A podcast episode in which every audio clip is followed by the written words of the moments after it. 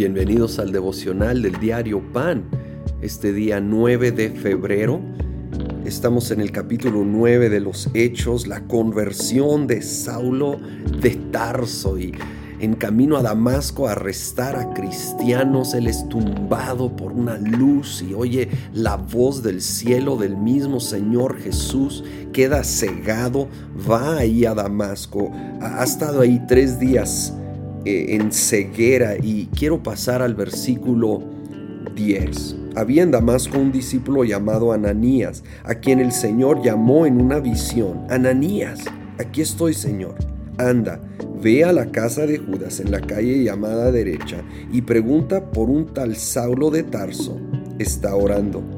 Y ha visto en una visión a un hombre llamado Ananías, que entra y pone las manos sobre él para que recobre la vista. Ananías entró en un poco de pánico y dijo, Señor, ¿estás seguro? sabemos que ese hombre viene a, encarcelar y hasta asesinar a nosotros los cristianos, pero Ananías eh, le fue confirmada la palabra y él obedeció.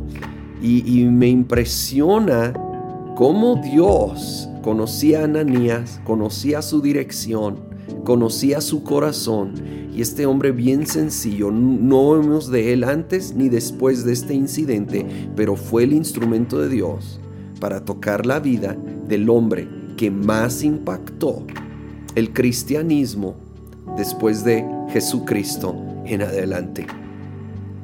Seamos como Ananías. Y quiero que sepas que Dios conoce tu nombre, tu dirección, tu corazón sabe lo que estás viviendo, lo que estás enfrentando, las luchas, las inseguridades.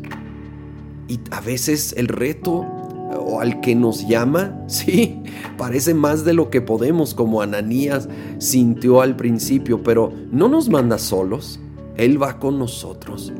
Él tiene un plan, Él tiene un propósito y Él lo va a llevar a cabo. Sí, Él te ama, te conoce, y sigue teniendo un plan y propósito para tu vida. Ahora, más adelante, en el capítulo 9, versículo 26, cuando llegó, a, eh, ahora Saulo llega, llegó a Jerusalén, trataba de juntarse con los discípulos, pero todos tenían miedo de él porque no creían que de veras fuera discípulo.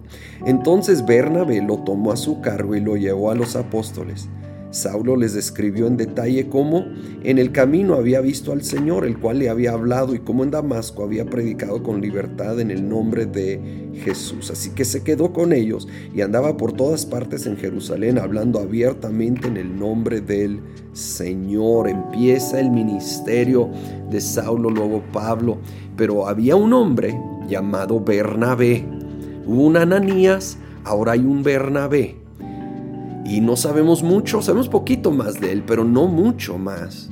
Y él tuvo este corazón y esta disposición a ver el potencial en un Saulo cuando los demás le sacaban la vuelta, los demás no creían que de veras era cierto que él era discípulo, pero Bernabé pudo ver más allá de la fachada, del pasado, y pudo ver el potencial para el presente y futuro de este hombre.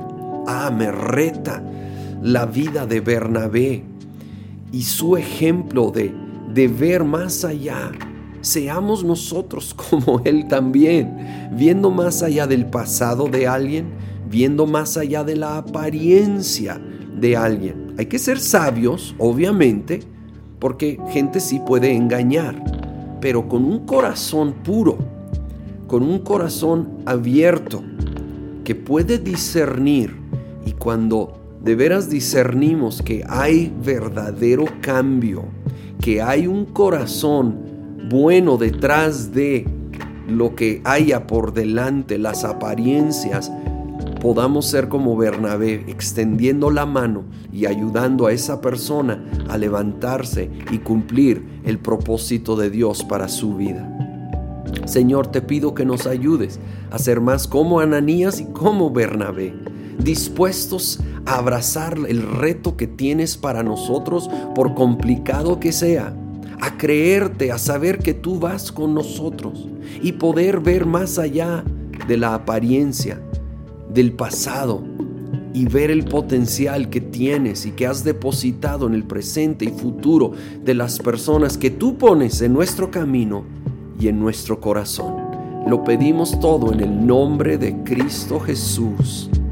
Amén.